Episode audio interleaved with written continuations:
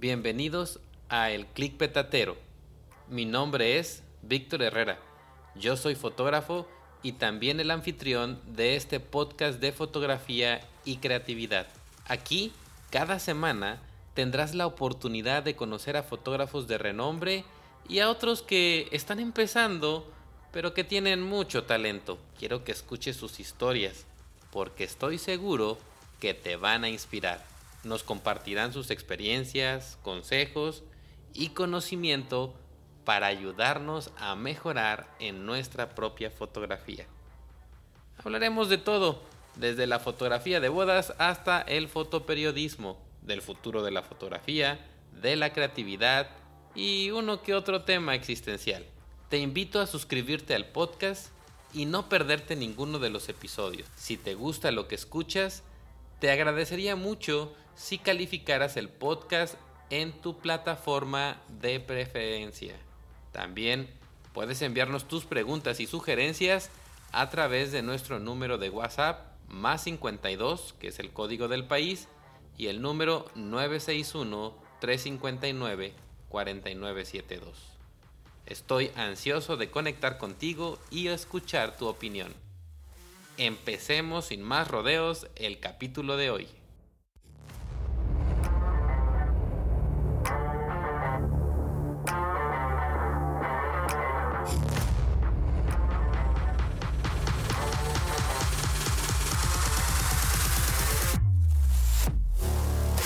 El clic petatero con Víctor Herrera.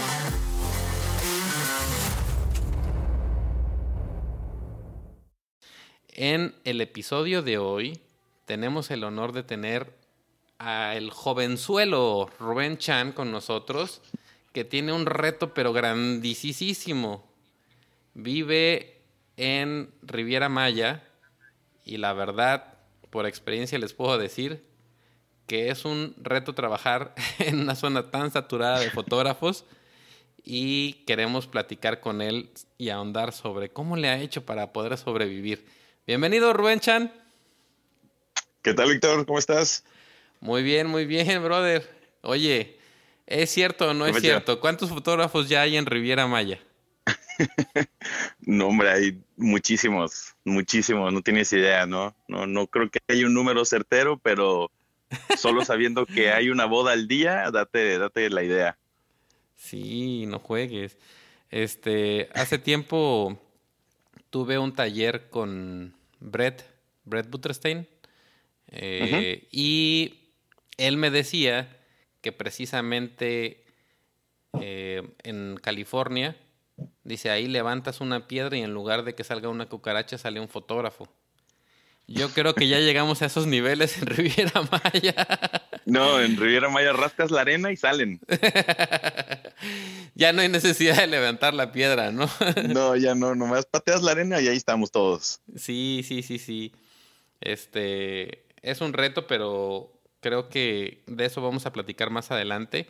Me gustaría mucho comenzar eh, sobre tus inicios que me contaras cómo te iniciaste en la fotografía de bodas. O no necesariamente fotografía de bodas, pero cuáles fueron tus primeros pininos ah, con la fotografía. Esos primeros contactos que tuviste con la fotografía. Va, pues mis, mis inicios no fueron en fotografía, fue en video. Yo quería, yo quería hacer cine, como muchos de los que terminamos en fotografía, yo quería hacer cine.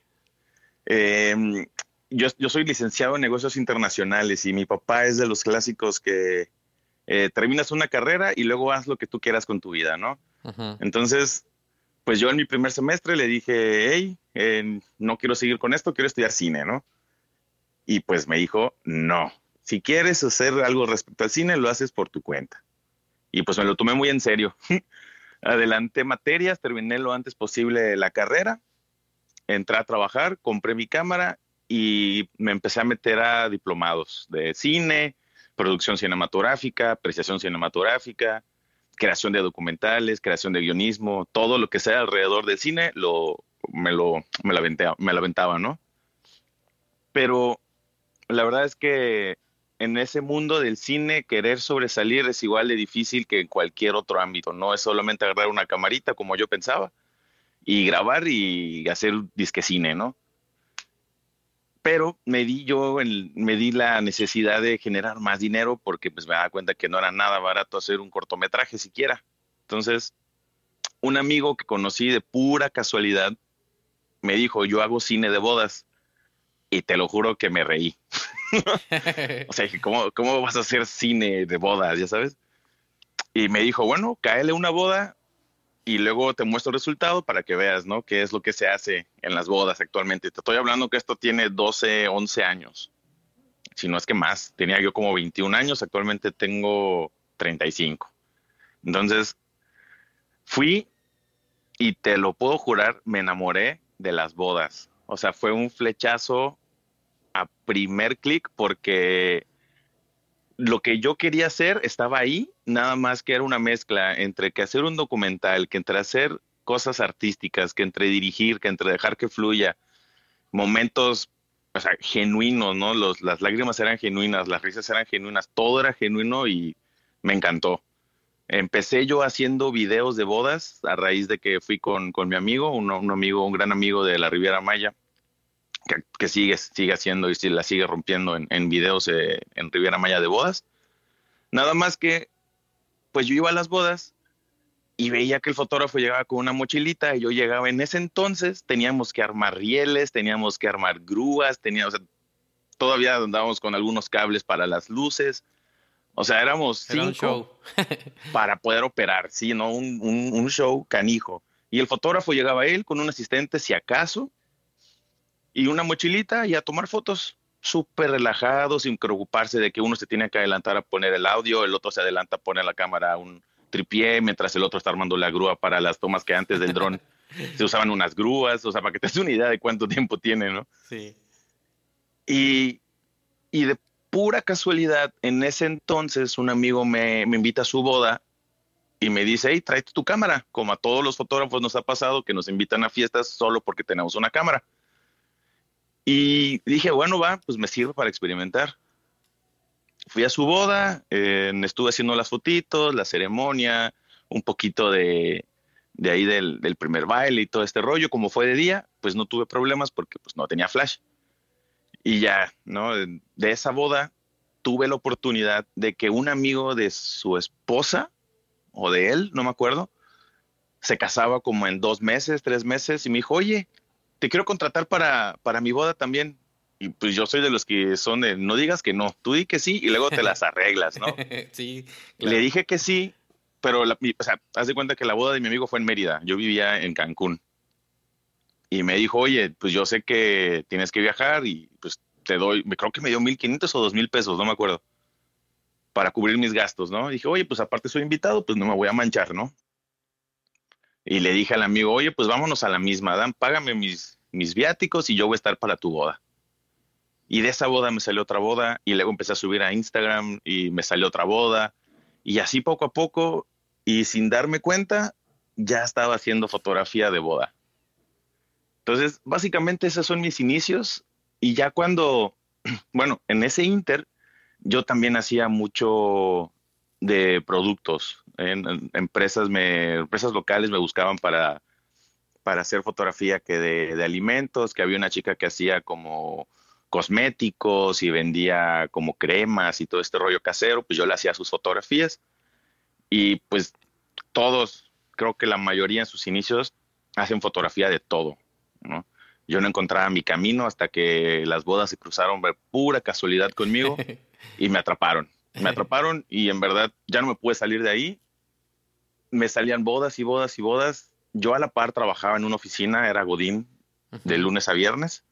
La ventaja era que sábados y domingos los tenía libres, ¿no? Entonces, pues yo veía ingreso y aparte me gustaba y me divertía, pues le daba. Así estuve como tres años, si mal no recuerdo, y ya, pues de ahí fue que me dejé llevar, me empecé a instruir, empecé a ir a, talleres, a tomar cursos, a leer más sobre fotografía, empecé a agarrar mucho de cine. Yo a mis 13 o 14 años que salió la película de Gladiador, para mí fue una película reveladora. En verdad que si no te miento si te digo que hice que me lleven a ver esa película unas 10 veces al cine. Así me, me, me traumó. Llegó un cumpleaños, me regalaron una edición especial y pósters. Yo estaba traumadísimo con la película y me volví adicto al cine desde eso. Y ahora tengo la regla, sí o sí, de al día, ver mínimo o dos capítulos de una serie o una película. Órale. Es obligación. O sea, no es como que si se puede o no. O sea, yo me acuesto y ya tengo la película en mente que voy a ver. Oye, Rubén, ¿y naciste en, Cancún? No, yo soy de Chetumal. Ay, mira, eres de Chetumal, qué bonito Chetumal. Soy, soy de Chetumal y me fui a estudiar a Cancún y ahí me quedé 10 años. Ahora. Estudié, trabajé. Ajá. ahora, ahora, ahora, ¿regresaste a Chetumal nuevamente? Ahora estoy, pues es que es raro porque pues tengo bodas en Riviera y tengo bodas en Bacalar. Entonces, dependiendo de la temporada, por ejemplo, ahorita febrero tengo seis bodas, cuatro son en Bacalar y dos son en Riviera, entonces me quedo más tiempo en, digamos, la base es en Chetumal, que Bacalar me queda a 25 minutos. Pero tienes casas en, los dos lados, o sea, vives un, un tiempo allá y un tiempo acá. Sí, la ventaja es que mi, novia tiene un estudio en, Playa del Carmen, entonces cuando tenemos que irnos para allá, porque ella se dedica igual a maquillaje de novias, estamos los, dos en el ámbito de las bodas, pues nos vamos para allá, que serán unas dos, dos, tres semanas, a veces el mes, dependiendo de la carga de chamba, y ya nos regresamos para, para Chetumal. Oye, mira qué interesante. Este, fíjate que me, me llama mucho la atención esto que mencionaste ahorita de, pues que al principio tu idea era hacer cine, ¿no? Sí. al principio yo también quería hacer cine, brother. En aquel tiempo, fíjate que, pues, como tú dices, eran diplomados nada más, ¿no? Y realmente la única que tenía como una licenciatura era en la UDG, este, en la Universidad de Guadalajara. Pero habrían como que muy poquitos este, lugares cada año. Y yo estuve ahí un año en Guadalajara como esperando a que se abriera una oportunidad, ¿no? Porque a la hora de, de tener el examen de admisión no quedé dentro de los 10 que escogían. Y entonces me dijo el director, este, no te preocupes, o sea, mm, yo creo que en el siguiente periodo puedes entrar ¿cómo se llama? Y sin bronca, aviéntate todo este año de oyente. Y pues sí, estuve un año ahí, pero yo luego dije, no, ni más. Va, a pasarme aquí uno, dos, tres años y nada más. Sí, esperando que te dejen entrar. Esperando este, a ver qué onda. Y fue que entonces caí en, en Cancún y ahí terminé estudiando ciencias de la comunicación en La Salle. Pero fíjate, tuvimos así como que un, un, mismo gusto ahí al principio en, en la parte de, del cine. Y sí te entiendo que pues, en mi caso, pues la familia era, eran fotógrafos, pero yo no quería hacer fotografía de bodas como la que hacían mis papás o mis abuelitos, ¿no? Que eran fotografías en estudio. Y en mi época, pues yo conocí a Sol, y Sol fue como que la que me abrió así el mundo a, a un nuevo estilo de fotografía y como que entonces compaginó y te entiendo muy bien ahorita que, mencionas esta parte de, de, que tuviste tu contacto con la fotografía de bodas y dijiste de aquí soy, ¿no? O sea... Eh, sí, ya no me salí ni de loco. Y fíjate que se nota mucho en tu fotografía. Ahorita que, que lo platicas y luego con la referencia que me das todavía de gladiador, se, se nota mucho más en tu estilo de fotografía este, eh, eh, eso, esos, esos tonos y esta parte, si queremos llamar cinematográfica, ¿verdad? Sí, sí. Este, y bueno, eh, es parte de... yo, yo nos conocimos por medio de Fuji, ¿te acuerdas? Exactamente, sí, perfectamente cuando me mudé a Fuji.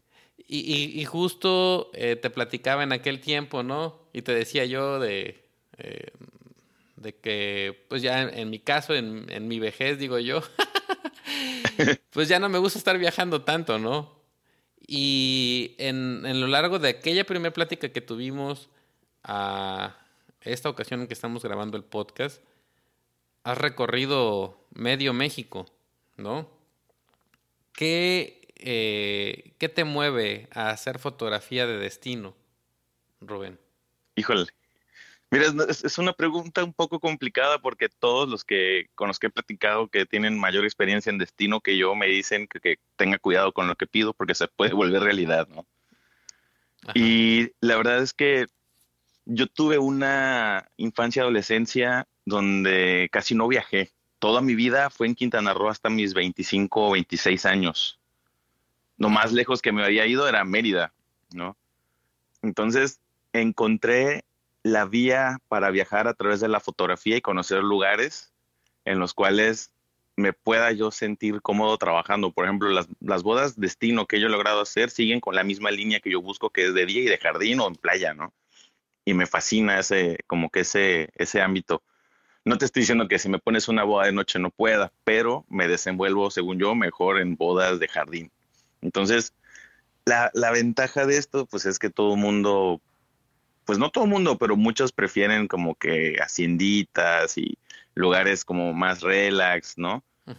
y, y, cuadra con lo que yo, lo que yo quiero y me motiva muchísimo saber que tengo una foto en ciertos lugares. Por ejemplo, ahora regresé de viaje que hice, hice boda en Ciudad de México y logré agendar un, un par de sesiones también por allá y en Puebla. Ok. O sea, y mi novia me logró acompañar a, una sesión, la de Puebla, y me decía, oye, te tomo una foto aquí. Y dije, no, o sea, yo quiero saber que yo tomé la foto, no me importa no salir en la foto, ya sabes. y, que las parejas, sobre todo, estén en, lugares donde se sientan cómodos. Eso es algo que a mí me gusta. Comodidad para la pareja y como que, este, que tenga un valor sentimental en donde se hace la sesión. Por ejemplo, hice una sesión de una pareja que se casa aquí en Bacalar en, ahora en marzo y les dije, oigan, estoy en Ciudad de México, ¿les parecería si hacemos una sesión? Me dijeron sí y les pregunté pregunta de, ¿hay algún lugar con valor sentimental para ustedes donde les gustaría hacer la sesión? Y directamente me dijeron en el Locotal que está en el Estado de México y es un lugar con ocotales. Yo no conocía los ocotales, los conocí ahí. Árboles gigantes del familiares de los pinos. Y me contó la historia la pareja de que en, pandemia vivían ellos relativamente cerca de allá y como no se podían ver en lugares ajetreados, ahí se iban a caminar. Entonces, este valor sentimental que tiene el hacer como que las, las bodas destino, de viajar y hacer sesiones destino también, me dan oportunidad de conocer lugares que para las parejas tienen un valor más allá de solo la fotografía. Y eso es lo que a mí me encanta, ¿no? O sea, que ellos se sentían como peces en el agua, en el, en el bosque, caminando ahí en el Ocotal, mientras yo les hacía fotos. Y saber que en un futuro ellos van a ver las fotos y no solo van a pensar en, en la foto, sino en cómo se sentían durante la foto, es algo que a mí me mueve mucho. Y eso te platico rapidito que lo saqué de mi papá. Mi papá también es fotógrafo, pero no es fotógrafo profesional, nunca se dedicó a la fotografía. Él se dedicó a crear momentos de mi familia. Punto. Hay, hay fotos de mi mamá sentada viendo a la ventana, hay fotos mías jugando con mi carrito, fotos de mi hermana, mi, mi hermana montada a caballo, entonces en su caballo o acariciándolas, momentos que él sentía que valían la pena capturar, los capturaba nunca nos hizo un retrato de que, a ver, Rubén, siéntate acá, voltea para acá y tú vas a una fotito. Nunca nos dijo nada. Entonces, para mí, la fotografía que yo busco hacer y, que va de la mano con, con, el haber estudiado un poco de creación de documentales, es mucho el generar una convivencia sana alrededor de un momento. ¿Ya sabes? me gusta esa frase. A ver, otra vez, convivencia sana en un momento. Eso está padrísimo. Pues, y sabes, no tiene mucho que me di cuenta que lo hacía sin querer hasta la Navidad pasada, no, hasta la anterior. Mi papá sacó las cajas con, con las fotos, ¿no? Y, y, estaba, estaba una tía, estaba mi mamá, mis hermanos, mi novia, estábamos ahí platicando y viendo fotos y en una de esas me paro a buscar un agua, algo me paré a buscar, a lo mejor hasta una cerveza y voy de regreso y veo a todos compartiendo las fotos, platicando de que mira, este que sale aquí atrás es, es tu primo Juanito y mira, aquí está la tía tal.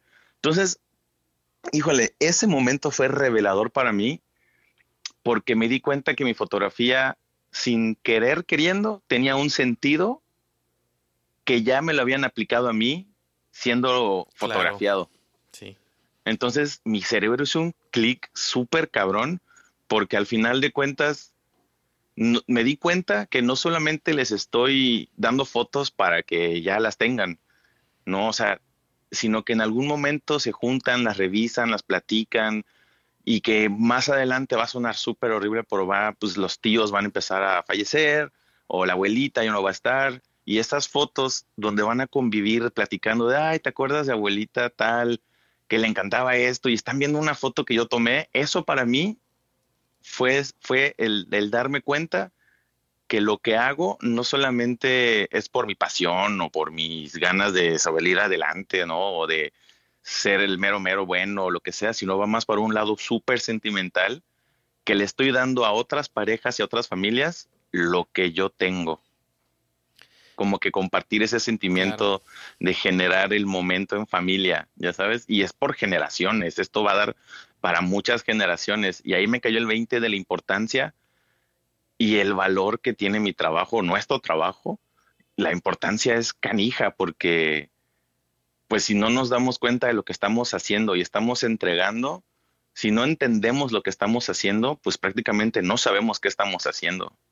Y eso a mí me movió demasiado. Y el ver que mi papá lo hizo conmigo, con mi familia, fue algo revelador, vamos a decirle. Sí. Fíjate que no sé si recuerdes tú de cuando estabas pequeño, ¿alguna vez revisabas las fotografías que hacía tu papá? O sea, las fotos que les tomaba a ustedes, eh, no sé, ¿las tenían en algún álbum o...? Sí, que cada, Sí, claro, cada, como que cada año mi papá hacía álbums por, yo, soy yo, una hermana y un hermano, y mi mamá. Entonces, cada quien tiene su caja con álbums casi casi por año por cumpleaños. Órale. Entonces está increíble. Y aparte de eso, viajes, ¿no? Que si íbamos a, íbamos a Chichen Itza o si íbamos a, a Tulum o a playa. Mi papá cargaba con su cámara para todos lados, tomándole foto a todo. Fíjate que eh, me sorprende cómo, cómo hay varias coincidencias, ¿no? Sin saberlo. Sin saberlo. Ok. Porque precisamente eh, aquí la familia fotógrafa, pues es de parte de mi mamá. O sea, abuelos, tíos, fotógrafos. Pero mi papá fue como que el documentalista de la familia. Él es el que precisamente hacía lo que decías tú, salían de viaje, era clásico que teníamos que parar en todas las ruinas, ¿no? Porque en, aquel tiempo vivíamos en Ciudad de México, entonces parábamos por todas las ruinas que había desde Palenque hasta Cancún y era bajar su tripié, hacer fotografía, eh, nos tomaba fotos a nosotros, en fin. Este, pero ahora que tú dices que hace clic es simplemente que tu cerebro encontró esa relación, pero ya vivía dentro de ti, porque al final del día tú estás acostumbrado a ver fotografías de momentos reales. Y yo entro a tu, a tu sitio web o entro a ver a tu Instagram y eh, eh, personalmente lo que yo vendo eh, es la parte bohemia y real de una boda, ¿no? Pero, pero entro y veo en, tu, en tus eh, fotografías momentos reales, ¿no? Y que es algo con lo que yo también estoy casado, ¿no? Con, con, tener momentos reales, porque siento que eso al final del día perdura para toda la vida. Y una, a lo mejor una composición acá muy, diríamos, perrísima, ¿no? Y, y, y todo, pero esa foto la van a tener bonita ahí, pero la que va a causar la plática y la que te va a hacer a lo mejor llorar y revivir momentos es precisamente una fotografía de momentos y es, lo que veo plasmado en tu fotografía. Claro, muchas gracias. O sea, al final de cuenta, en algo que, una frase que siempre le digo a todas las parejas cuando ya cerraron conmigo y decidieron confiar en mí, es que yo quiero que cuando vean la foto no se acuerden de lo que les dije que hagan, sino de lo que les dije que estaban, perdón, sino de lo que estaban viviendo. Y si están viviendo que yo les estoy diciendo qué hacer, pues no es un momento, ¿no? Es más bien yo les dije qué hacer y la foto es súper linda, no lo puedo negar, pero yo quiero que hablen de lo que vivieron los novios al momento de que se les tomó la foto. Y quiero que eso es lo que recuerden, que cuando vean la foto y se están riendo, la novia diga, ay, aquí Juanito me estaba diciendo tal tarugada y me hizo reír, ya sabes, o sea, esa, esa, ese recuerdo de, de, lo que vivieron y no de lo que les dije que hagan. Eso es, o sea, de eso se los comento yo a las parejas porque pues me sirve a mí de que, pues, cuando vean la foto ellos, en verdad se sientan ellos mismos y no otras personas. Y creo que también eh, aunado al, a la educación visual que te dio tu padre, esta parte que estudiaste documentalista te ayudó muchísimo. Porque sí, totalmente. Te, dio las tablas, ¿no? Para hacer relativamente un documental visual de lo que es una boda. Sí, este claro, no, yo a los novios les digo que si se caen hay fotos, si se manchan hay fotos, si se les cae un vaso hay fotos, o sea, pues claro que si se caen les tomo foto y luego los ayudo, ¿no? Pero, pero de que hay fotos les saco la foto, ¿no? sí, claro, totalmente. Este, sí, en definitiva. Eh, es, es, es, una parte muy importante. Yo, yo de mi, de, de mi parte, fíjate que mi, mi maestro, de los maestros más grandes que he tenido, eh, pues ha sido este, Sergio Fotógrafer, eh, la Super Su, Susana Barbera y Brett. Ok, sí, Susana. ¿sí? Y los tres, bueno, a excepción, bueno, Brett fue periodista de guerra, Susana con su fotografía de calle y, sí, sí. y pues este Sergio agarró así como que hacer documental. En ese tiempo creo que estaba muy de moda este, la parte de hacer eh, fotografía documental en donde de plano recuerdo que en algún alguno de los talleres nos decían, ¿no? Si la novia perdió el zapato, ¿no? O los aretes y no los encuentra y tú sabes en dónde están, no le digas nada, ¿no? Tú captura el momento. sí, la desesperación de encontrarlo, los nervios, el estrés, es parte de. Claro. Este, eh, sin embargo, creo que eh, todo, lo, todo eso que tú me platicas se ve reflejado en tu fotografía, Rubén. Y, gracias, gracias. Y, entiendo mucho más. ¿Cómo has lidiado con esta parte de, de vivir en una zona que está muy saturada?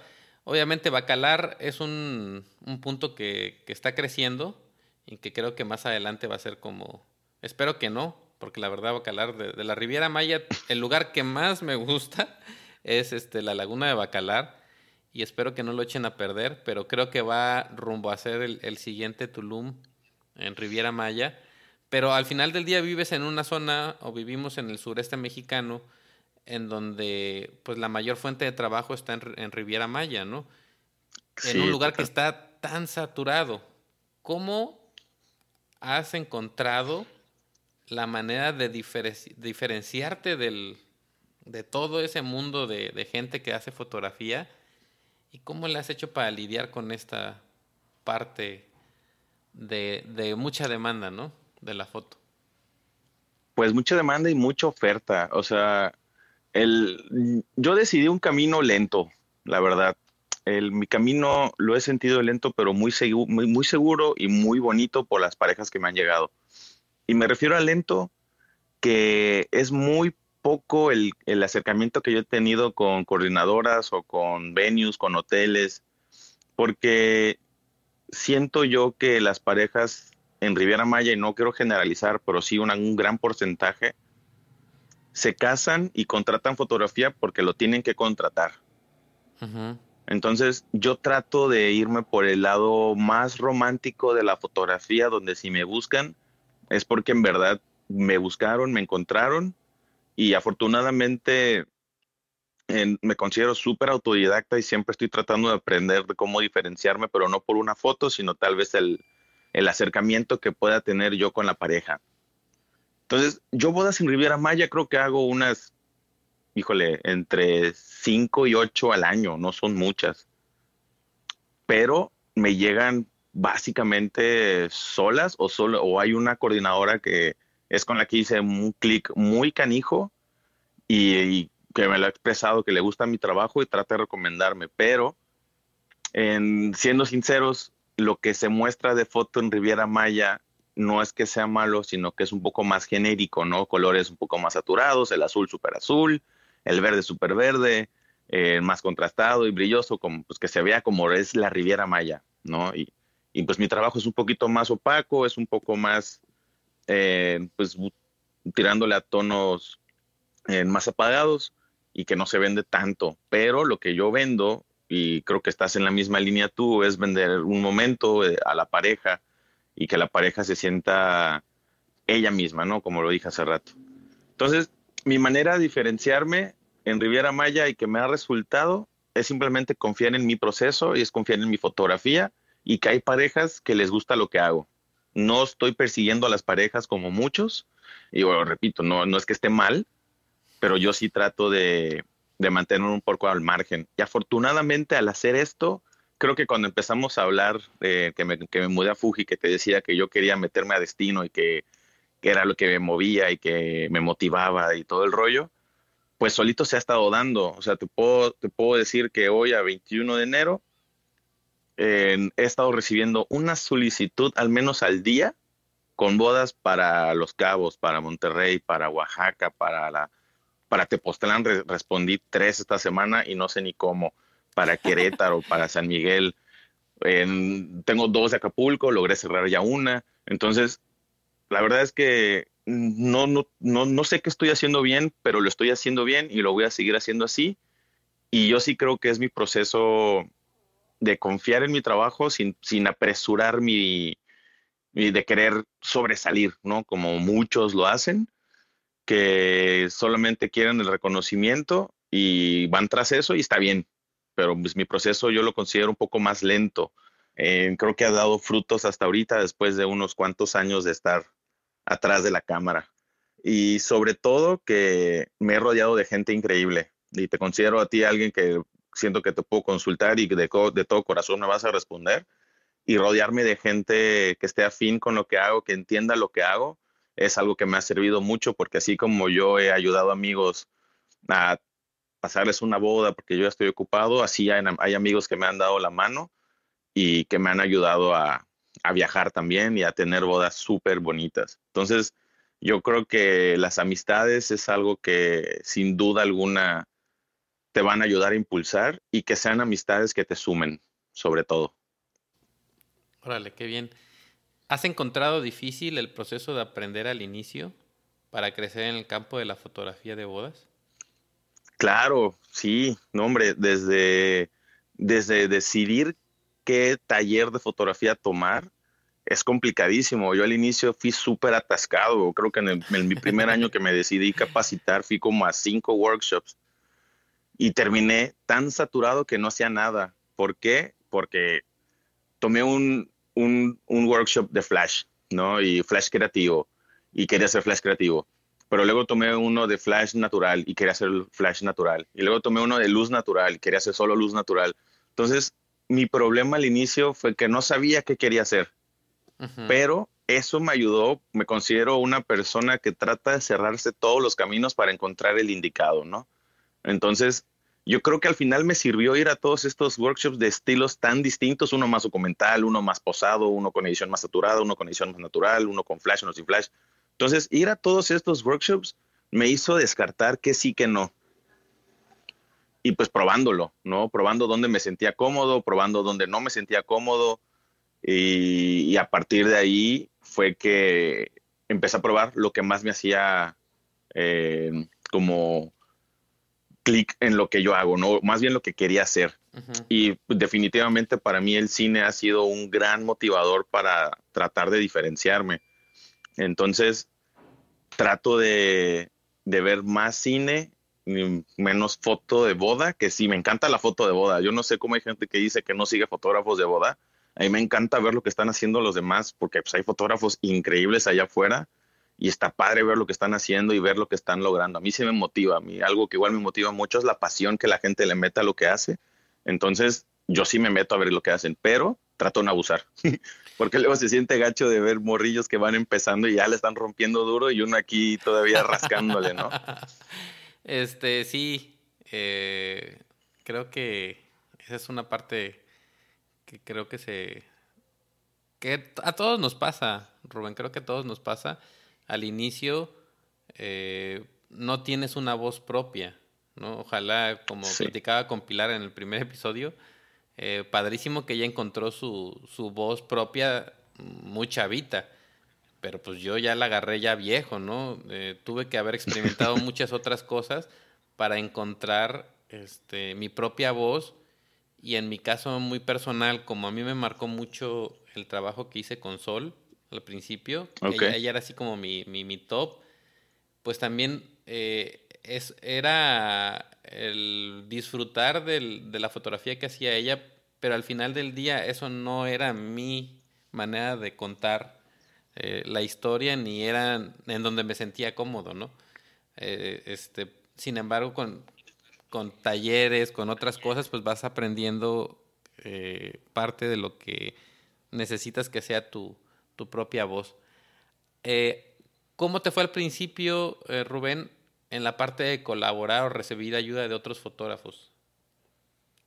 Híjole, eh, complicado.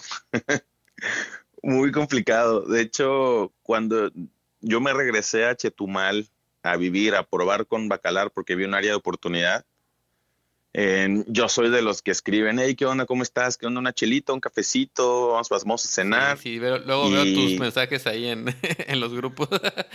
Sí. Sí, no, yo, yo sí viajo, quiero conocer gente, quiero platicar, o sea, no, digo, pues de eso se trata, ¿no? De, de, ser comunidad. En Cancún lo había logrado, en la verdad es que varios compañeros me dieron la mano cuando yo iniciaba, como el que me inició en, en bodas en video. Él obviamente me presentó gente y de ahí pues fui escalando, conociendo. Y pues yo venía de Cancún, que es muy grande, hay muchos fotógrafos, pero considero que también hay mucha comunidad. Entonces, cuando yo llego a Chetumal a querer hacer comunidad, yo era Fuji. Entonces eh, estaba la comunidad Canon y estaba la comunidad Nikon y, yo. Pero, pero somos este, los que equilibramos la fuerza, brother. Somos como los sí, Yo lo sé. Yo lo sé. sí, no, somos como ese amigo híbrido que puede estar con los Canon, con los Fuji, con digo, con, con Nikon, con los Sony y no tiene problemas. Claro, pero, pero sabes que qué es lo que me gusta más. Tienes toda la razón. En ese convivimos con todos, pero, o sea, no sé, es tan especial el nicho de Fuji que cuando encuentras a otro brother que utiliza Fuji, es como si ya se hubiesen conocido de años. Sí, sí, sí, ya me pasó un par de veces que sin querer conocí, conocí fotógrafos que usan Fuji sin saber y no, hombre, se pone buena la plática. Sí. y ya hermanos como de toda la vida. Pero sí, sí fue algo complicado. Al final de cuentas, siempre he sido de las personas que creen en hacer su propio camino. Si me dan la mano o no me dan la mano, alguien ya me la va a dar y yo obviamente a alguien se la voy a dar. Entonces creo que con, la gente que trabaja conmigo sí he logrado una bonita comunidad y pues ya se extendió. Tengo amigos en Monterrey, en Guadalajara, en Chiapas, en, Ciudad de México, muchos. Y, está padre esto porque al final de cuenta, digo, y no son Fuji, ¿no? Son, son otras marcas, pero pues yo nunca, yo, yo no soy sí especialón de que si no eres mi marca, pues no me llevo contigo, ¿no? Nunca lo fui, nunca entendí eso pero pues lamentablemente pasa. Eh, entonces sí fue algo complicado eh, y por eso decidí que desde mis inicios mi camino iba a ser lento pero seguro y a mi manera.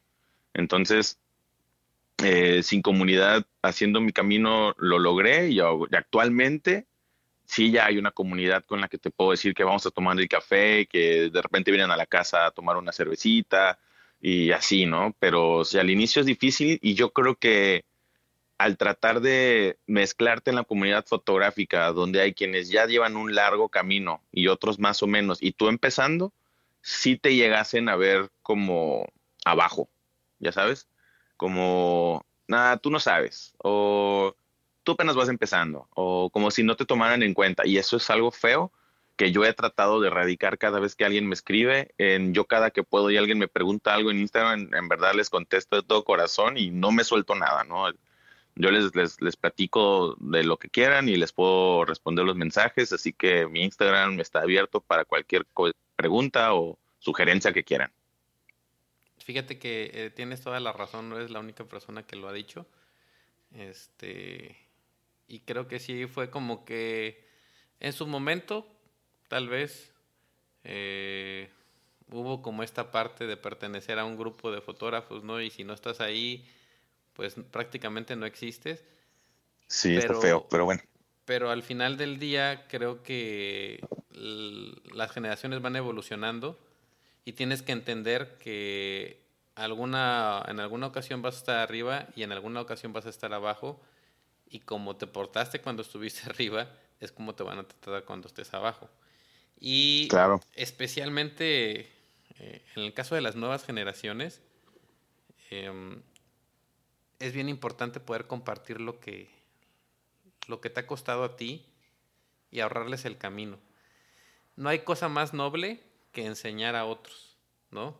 Entonces, em, a mí me, fíjate que a mí sí me, me emociona bastante el encontrar a jóvenes que no sé, en todo el tiempo que llevo yo eh, haciendo fotografía de bodas, y ellos tan chavitos la están rompiendo, como dices tú hace rato. Hay un, un, fotógrafo que, que, bueno, tiene un, un, poquito que lo conocí hace como un año y medio, igual nada más por, por redes. No sé si conoces ahí a, a Tommy, lo, Tommy Lozoya. Este, no, creo que no. Es un, es un chavito pero está haciendo un trabajo padrísimo, brother. Y creo que a la vuelta de, de unos cuantos años, este brother va a ser un muy buen fotógrafo de bodas, ¿no? Y, y, y, poder em, ver cómo van evolucionando las nuevas generaciones es algo que también te retroalimenta bastante. Así que se te agradece bastante. Yo luego leo tus, tus mensajes. No ando en Ciudad de México. ¿Quién está aquí para una chelita? ¿Quién anda por acá? sí. Y, eso es. Y sí se ha armado, es lo padre. sí, eh, exactamente. Eso es, lo, eso es lo importante, ¿no?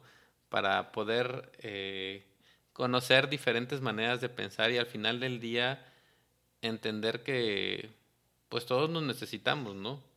Al final, mm, lo que nos hace grandes es el poder tener un círculo amplio de conocidos, de amigos, de tal manera que puedas eh, hacer crecer tu trabajo, ¿no? Sí, claro, el, y, muchos lo dicen, el, el, networking es lo que te hace crecer, es el siguiente paso. Es correcto, es correcto, definitivamente. En, en estos años de pandemia, en los cuales fuimos gravemente golpeados como fotógrafos de bodas. Sí, nos pegó duro. ¿Cómo le hiciste para sobrevivir, Rubén? Híjole, eh, los primeros meses, pues a toda madre, ¿no? Todos dicen de que, pues vacaciones obligadas, ¿no? Ni modo. Ajá. Pero, digo, yo soy gamer, me gusta jugar PlayStation, entonces me refugié en todos los juegos que no había podido jugar en dos, tres años. Pero después me dio el bajón de que ya me urgía hacer fotografía. Entonces, estando en Riviera Maya, eh, empezaron a abrir, todavía no habían eventos, pero ya habrían eh, pequeñas excursiones, ¿no?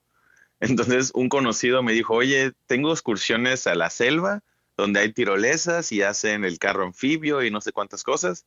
¿Por qué no te jalas a tomar unas fotos? Y dije, bueno, de estar en mi casa, estar tomando fotos en la selva, pues me voy a la selva, ¿no? Y sí, eh, me fui a hacer fotos de turistas haciendo excursiones en la selva, tirándose de tirolesas, eh, haciendo caminatas en la selva, haciendo rapel. Entonces ahí andaba yo colgado en los árboles de arneses tomando fotos, estaba colgado de una pared.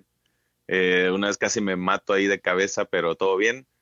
Este, me porrié con un árbol porque no pude frenar la tirolesa.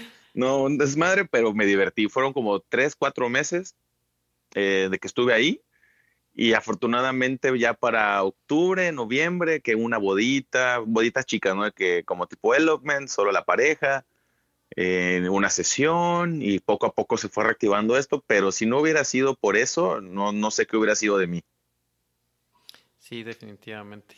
Eh, pero qué bueno que te mantuviste activo al final del día, eso te ayudó a, a no perder este lo que estabas haciendo con la fotografía.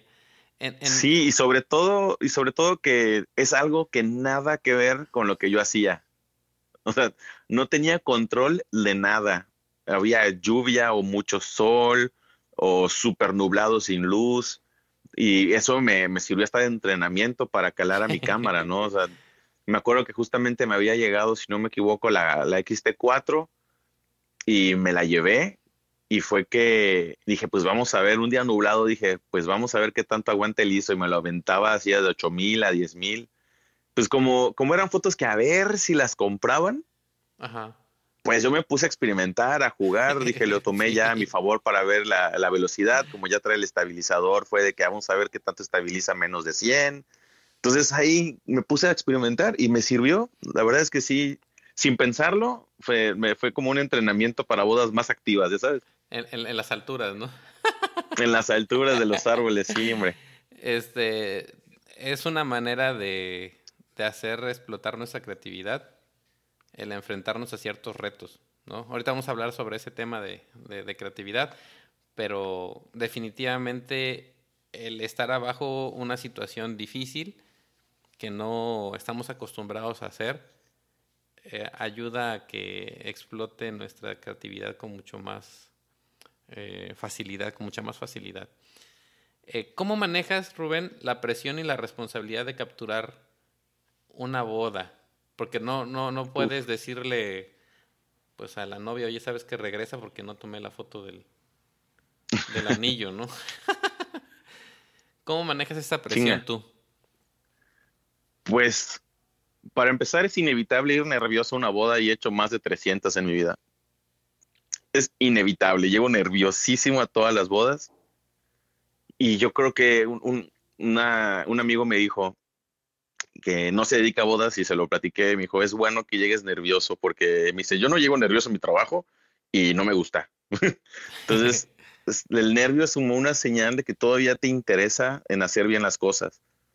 Y entendí que tal vez ese es mi motor, ¿no? Que mis nervios me manejan de cierta manera a que no falle canalizo mis nervios para que, para estar atento más a, lo que está pasando. Yo, yo soy un fotógrafo que no arriesga mucho, la verdad. Yo me voy a lo seguro y ya que lo tengo, empiezo a experimentar. Voy de menos a más. Yo no llego con toda la creatividad porque una, actualmente que he viajado a bodas, voy a lugares que nunca he estado ahí, que no sé cómo es la luz, que no sé a qué hora oscurece, no sé si se va a nublar, no sé si va a haber mucho sol, si hay líneas, si hay sombras. A mí si me quitas las sombras, me matas. O sea, si ves mi trabajo, busco sombras y es lo mío. Eso es como mi, sello. Sí, total. totalmente. Entonces, fíjate que estos nervios me llevan a buscar estos pequeños spots de a la inversa, no de luz, sino de sombra, para poder crear. Y, yo tengo un dicho, más vale mal tomada que no tomada. Entonces, pero yo la tomo, salga o no vaya a salir. Si voy tarde, estiro mi mano y hago el clic. Solamente trabajo con el 35 milímetros, bueno, en, el Fuji el 23. No cambio el lente en toda la boda porque lo conozco a la perfección. Sé en qué momento alzarlo y a qué grado, si voy a bajar la mano a qué grado. Y como soy alto, mido 1,84. Dios. Entonces, la gente si la tomo desde mi punto de vista, está casi en, picada. Entonces, casi siempre tengo la cámara a la altura de mi barbilla. Eso le pasaba a Sergio, fíjate, a Sergio fotógrafo, que Sergio también es bastante alto. Sí, entonces o estoy agachado y termino todo madreado de la espalda y las piernas, pues me tuve que acostumbrar a tomar la foto casi desde mi barbilla y con la pantallita abierta. ¿No? Ya de repente sí la pego a mi, a mi, a mi ojo, pero pues lamentablemente por mi altura a veces me canso más el estar agachado. Entonces, al conocer bien el, lente que uso me da la oportunidad de estirar mi mano, de alzarla, de bajarla, de moverla a la izquierda, a la derecha y de tomar la foto. Entonces, a mí me favoreció mucho que se ponga de moda las fotos barridas, porque muchas de las fotos que yo hacía han sido barridas, nada más que nunca las subía, porque no estaba de moda, obviamente, ¿no? Entonces, con ese lema en mi cabeza de que mejor mal tomada que no tomada, prefiero entregar el momento. El momento está, discúlpame si no quedó a la perfección como tú querías, pero también entra la manera en la que yo me vendo. Yo me vendo como un fotógrafo imperfecto. Les digo, hey, yo no soy perfecto, se me van a ir algunos momentos, voy a trabajar para que esto no pase, pero también necesito que entiendan que las bodas no son perfectas. Claro. Y yo soy así de crudo y se lo digo a las parejas en la primera llamada, porque si lo entienden, son para mí. Y si no, hay fotógrafos que sí hacen fotos perfectas, que obviamente van a buscar más la foto perfecta que el momento indicado. Entonces, al venderme así, los novios entienden perfectamente que mi trabajo, van a ver algunas fotos en barridas, a lo mejor con un ligero desenfoque, pero la maravilla de Fuji es que desde que uso Fuji y no es comercial, creo que tengo muchas más fotos enfocadas que antes. Este Eso sí es un es patrocinado por. es en serio, o sea, y, estoy tan obsesionado con la foto que no sea, no esté desenfocada. Yo tomo, yo creo que pasará lo mismo, tomo en una boda de por medio de 10 a 12 horas entre 10 mil y 11 mil fotos. Y no me importa, o sea, yo tomo fotos a lo bruto porque estoy en foco disparo, en foco disparo, en foco disparo, en foco disparo. Así estoy toda la boda. De hecho, eh, mi novio me decía el otro día que parece que en el brazo desarrolló otro músculo de tanto enfocar y, disparar. Por donde está el dedo gordo me salió un, músculo. Está bien raro, pero bueno. Fíjate Entonces, que, que, definitivamente sí, sí he visto el cambio cañón. Pues a mí me tocó comenzar con Fuji, me atraparon en Boda F y comencé con una XT1. Obviamente, ahorita la XT4 o sea, la manera de que una fotografía salga fuera de foco es imposible. No tengo todavía en las manos la XT5. Este podcast está siendo grabado en enero.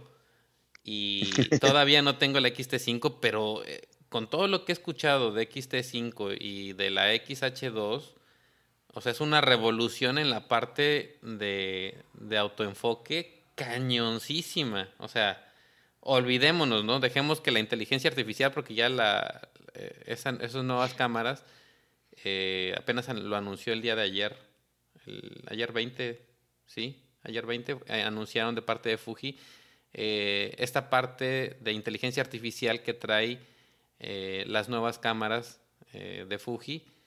Y que digo, bueno, pues, o sea, ya es quitarnos un peso de encima, ¿no? sí, claro, ya te enfocarás más en, el momento que en el enfoque. Exactamente, exacto. ¿Y, cómo es tu proceso creativo, Rubén? Bueno, empieza desde casa. soy una persona que ya que entrega la boda analiza muchísimo las fotos, soy muy autocrítico con mi trabajo.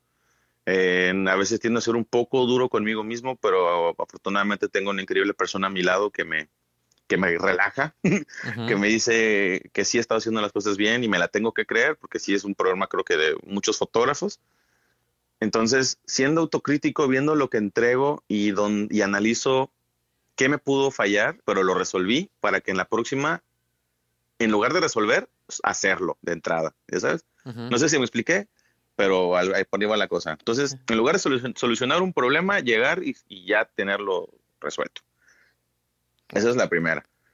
En mis nervios, lo que te decía al inicio, yo soy una persona que si no sabe qué hacer en la boda, hace lo primero que vea. Si no sé dónde parar al novio, lo paro en una pared fea. Tengo que ver qué es lo que estoy haciendo para saber qué puedo mejorar. Entonces, si yo no tomo fotos, no sé si me va a gustar o no, no sé qué puedo mejorar. Tal vez ya con, con una foto tomada veo que hay otra lucecita interesante y ahí me voy moviendo poco a poco. Pero eso es en el momento de la boda. Ahora, te comentaba al inicio que yo tengo que ver una película al día. Entonces, yo veo una película, la termino, me siento en mi computadora y hay una página que se llama FilmGrab, si no me equivoco, filmgrab.com. Sí. Y me pongo a ver los stills de la, de la, de la, de la película. De la película. Y tengo carpeta en película, perdón, ya me equivoqué, tengo carpeta por película con stills de esa misma película. Entonces, las analizo, las, no las trato de recrear, solo las veo, veo qué trató de hacer el, el, director de fotografía, me trato de ver cómo tenía la luz, el por qué, si tenía alguna intención. Bueno, todas las, todas las películas tienen intención, pero ah, si viene en contrapicada, si viene picada, lateral, si viene cenital, si viene eh, como sea. Y ya, ahí lo dejo. No trato de recrear ninguna foto. Simplemente dejo que si estoy en una boda y veo una luz similar, híjole, de aquí soy. O sea, no voy a una boda diciendo, hoy voy a hacer las, eh, los estilos de tal película. No, pues porque no sé qué, qué, no sé qué luz voy a tener, no sé qué colores va a ser la boda.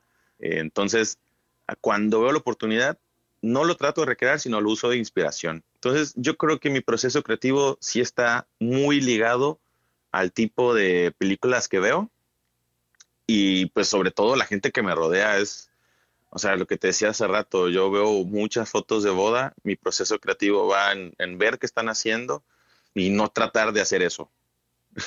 Sí. Muchos tratan de hacerlo, yo hago lo inverso.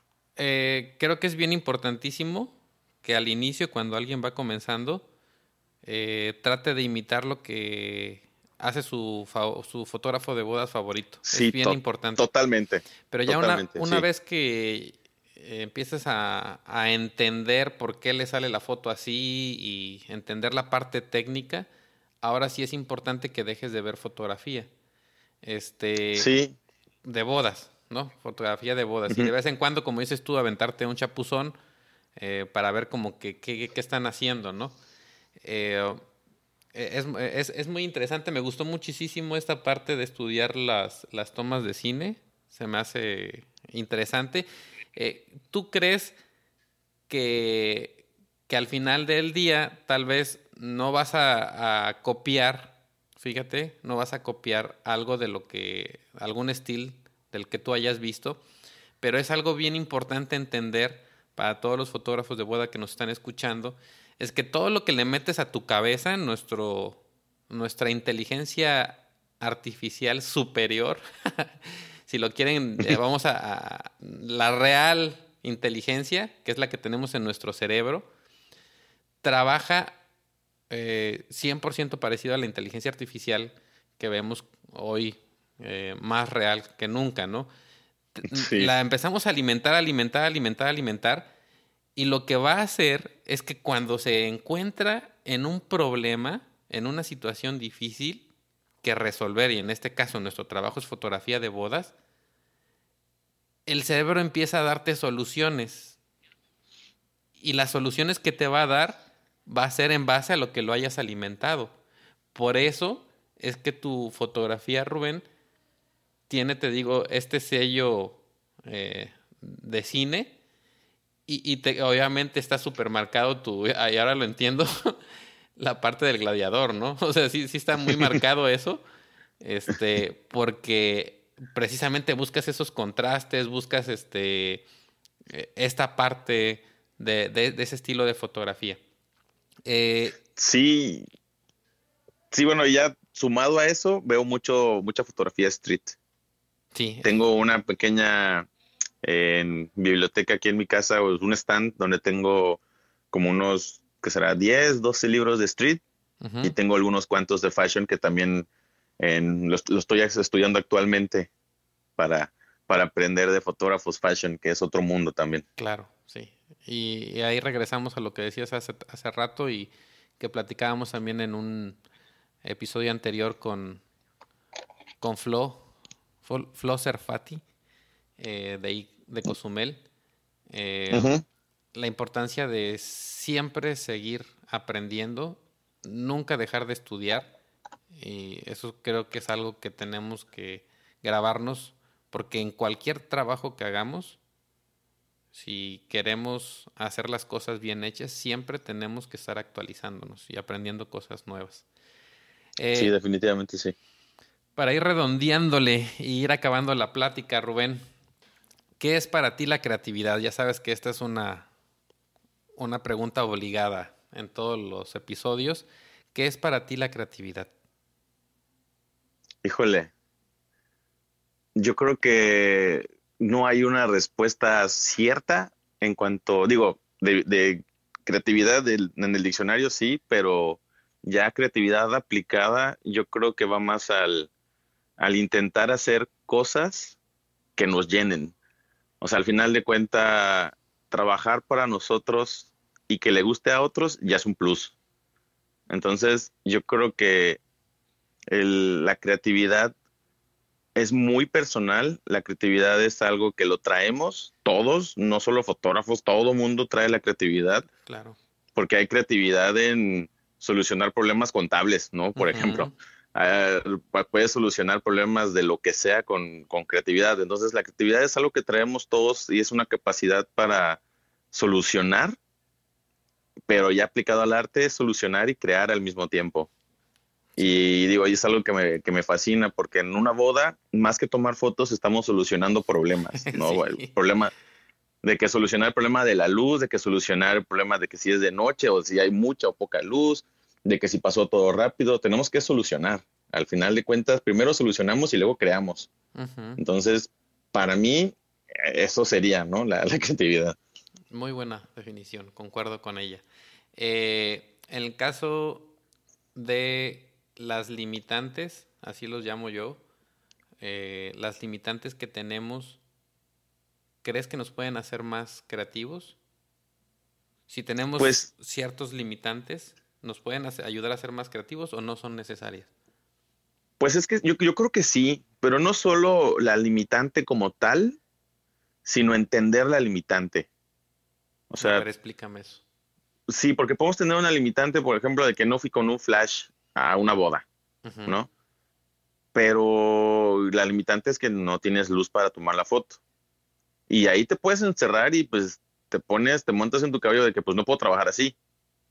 Entonces, esa limitante nos va a llevar a la creatividad de solucionar el problema y nos va a impulsar a, que hagamos algo que, sirva, que funcione, ¿no? No sé, ¿cómo solucionas no, no tener flash? Te echó a perder un flash en una boda, ¿cómo lo solucionas? Pues haciendo conexión con el, del, con el DJ, hablando con él, diciéndole, oye, échame la mano, ponme tal lucecita, mientras solo para el primer baile, por ejemplo. O decir, no, pues esta boda la voy a hacer un poquito más. Eh, bueno, actualmente he estado viendo que ya en las fiestas ya no usan flash, ¿no? Ya es más la luz morada, magenta, amarilla, todo y que se vea como el ambiente real de la boda, ¿no? Se ve padre, no es mi, no es mi, mi gran estilo, pero al final de cuentas ese limitante nos va a impulsar a, solucionar un problema. Digo, no sé si así era la pregunta, pero... Lo, lo, respondiste de una manera muy, muy sencilla, este, y estoy totalmente de acuerdo. Y ahí eh, pusiste el ejemplo perfecto de lo que es creatividad.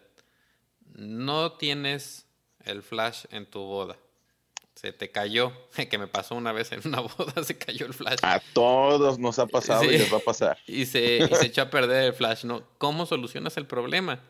Y decía por ahí también en otro episodio el, el Master Jackson, Guillermo Jackson, que un, un fotógrafo es profesional cuando sabe resolver los problemas en cualquier circunstancia. Y eso... Totalmente. Es ser creativo. Sí, eso es ser creativo. Totalmente. Muy bien. 100% de acuerdo. Eh, ¿Con qué te quedas de esta plática, Rubén? Híjole, que hay que repetirla. es bueno hablar de fotografía, me encanta hablar de fotografía. Eh, me quedo con, con, lo mucho o poco que puedan agarrar los que van empezando o los que ya llevan experiencia. Yo en lo personal me gusta mucho escuchar podcast, me gusta mucho aprender de todo, entonces nunca dejen de aprender, me quedo con que, pues en esta vida el que deja de aprender, pues la deja de lograr. ¿Qué, qué, qué recomendación le darías tú a alguien que está comenzando y que quiere ser fotógrafo en la Riviera Maya? Que no tenga miedo. Eh, yo creo que muchos se abruman, ¿no? Al inicio. Que ven mucho fotógrafo, mucha boda, o sea, buena calidad, mala calidad, hay de todo y mucho. Entonces, no se abrumen, eh, tomen muchas fotos, practiquen un chingo, no se dejen llevar por lo que digan otros, eh, ustedes hagan lo que ustedes sientan correcto porque es ahí donde las cosas empiezan a salir bien. Eh, alguien que lo deja de intentar no es que haya fracasado, pero es muy importante que sepan que si no lo intentan, nunca van a saber si lo van a lograr.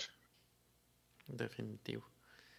Eh, hay un episodio aquí, parece ser que, no sé si fue el anterior, pero el que mm, grabé con Miguel.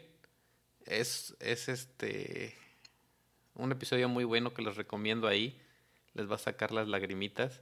Él es fotógrafo, él es doctor de profesión y la mayor parte del tiempo se dedica pues, a su profesión, que es doctor, pero eh, su gran pasión, su hobby es la fotografía y durante la época del COVID, él estuvo haciendo fotografía dentro del hospital COVID aquí en Tuxtla Gutiérrez, Chiapas.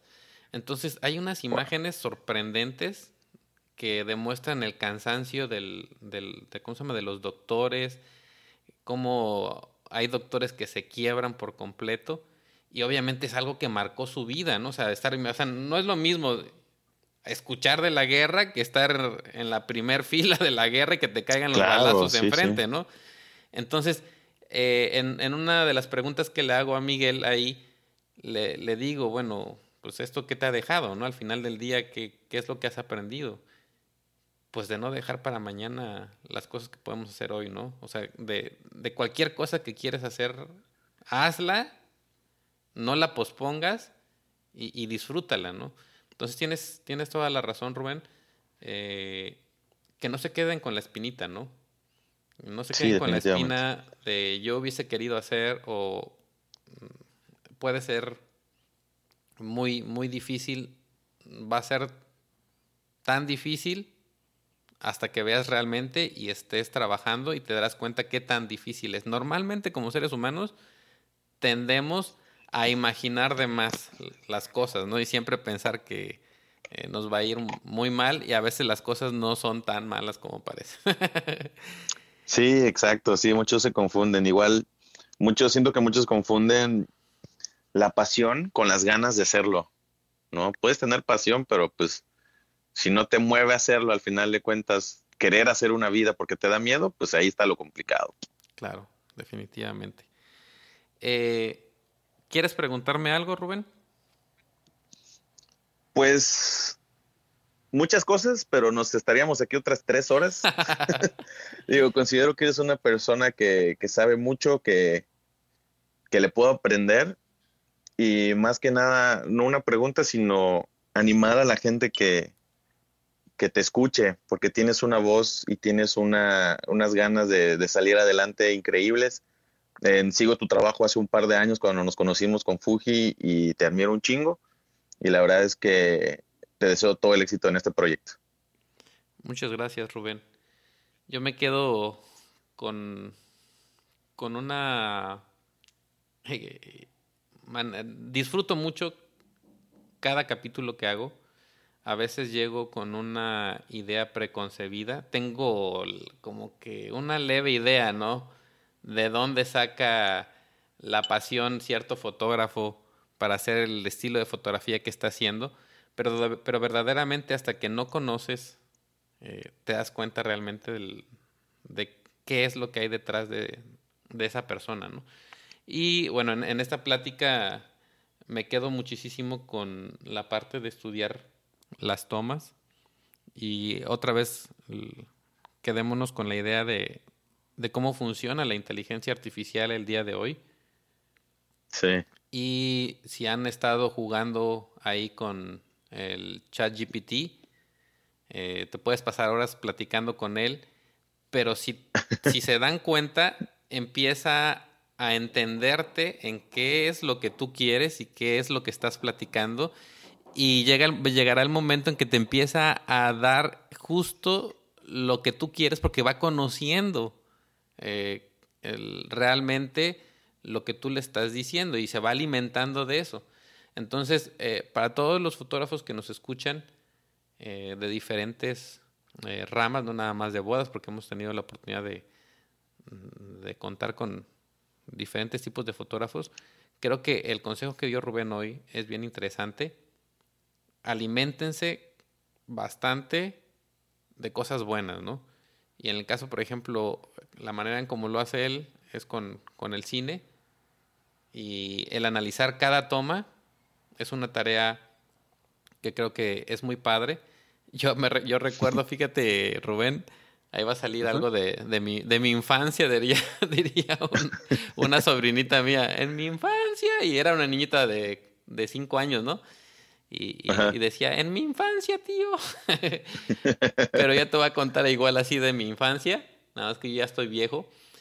Es de que cuando, eh, cuando yo conocí el trabajo de Sol, eh, en primera no sabía yo que Sol era pariente de unos amigos. O sea, su familia de Sol eh, son amigos de la familia de, y especialmente todavía más de mi mamá y pues Marta, Marta y, Sara y su hermano, pues este, son conocidos, pero yo no conocía a Sol.